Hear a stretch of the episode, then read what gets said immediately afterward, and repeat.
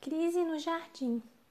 Adiantando-se um pouco, prostrou-se sobre o seu rosto, orando e dizendo: Meu pai, se possível, passe de mim este cálice. Todavia não seja como eu quero, e sim como tu queres. Mateus 26, 39. Segundo a literatura médica, uma pessoa pode transpirar gotas de sangue ao estar sob estresse que produz terror excessivo ou cansaço extremo.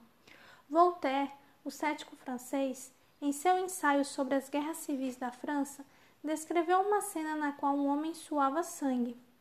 Quase dois anos depois do massacre do dia de São Bartolomeu, o rei Carlos IX teve uma estranha doença para a qual não se achou cura. Seu sangue gotejava pelos poros. Para Voltaire, aquilo foi o resultado de medo excessivo, de uma violenta luta interior e da vingança divina contra o pecado. Houve uma noite em que Jesus suou gotas de sangue. O destino do mundo estava em jogo e ele se deparava com uma escolha difícil: voltar para o céu assegurando sua salvação ou enfrentar a cruz como um pecador condenado e assim garantir a nossa salvação. Ellen White escreveu: O tremendo momento chegara, aquele momento que decidiria o destino do mundo. Na balança oscilava a sorte da humanidade. Cristo ainda podia, mesmo então, recusar beber o cálice reservado ao homem culpado. Ainda não era demasiado tarde. Poderia enxugar da fronte o suor de sangue e deixar perecer o homem em sua iniquidade. Sofrerá o inocente as consequências da maldição do pecado para salvar o criminoso?